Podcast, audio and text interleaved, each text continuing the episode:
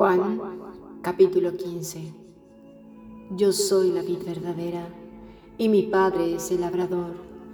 Todo pámpano que en mí no lleva fruto, lo quitará, y todo aquel que lleva fruto, lo limpiará para que lleve más fruto.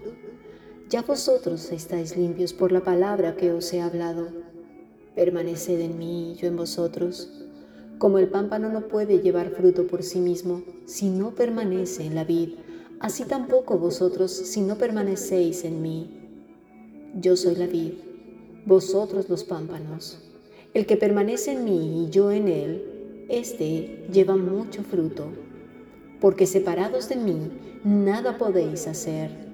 El que en mí no permanece será echado fuera como pámpano y se secará, y los recogen y los echan en el fuego y arden.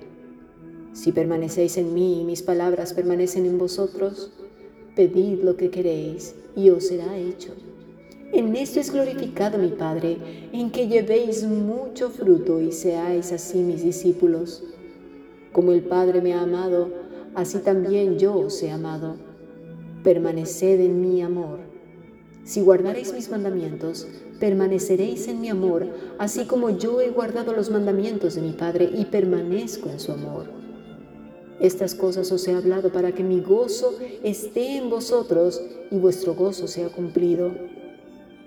Este es mi mandamiento, que os améis unos a otros como yo os he amado. Nadie tiene mayor amor que este, que uno ponga su vida por sus amigos.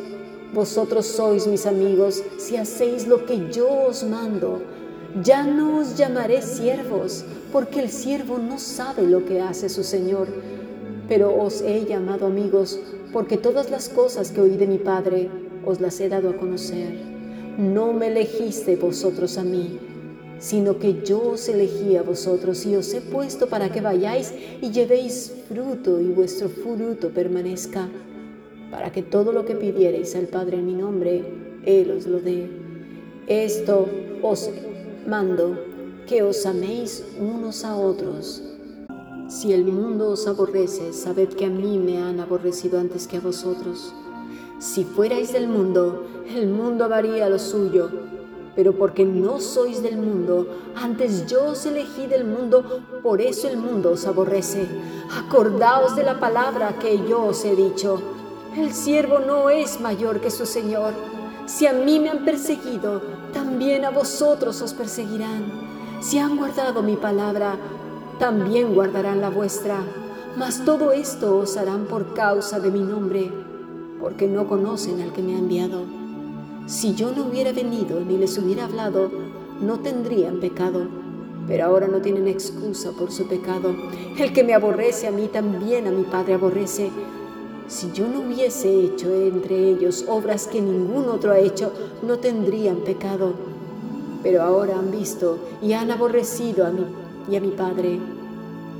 Pero esto es para que se cumpla la palabra que está escrita en su ley.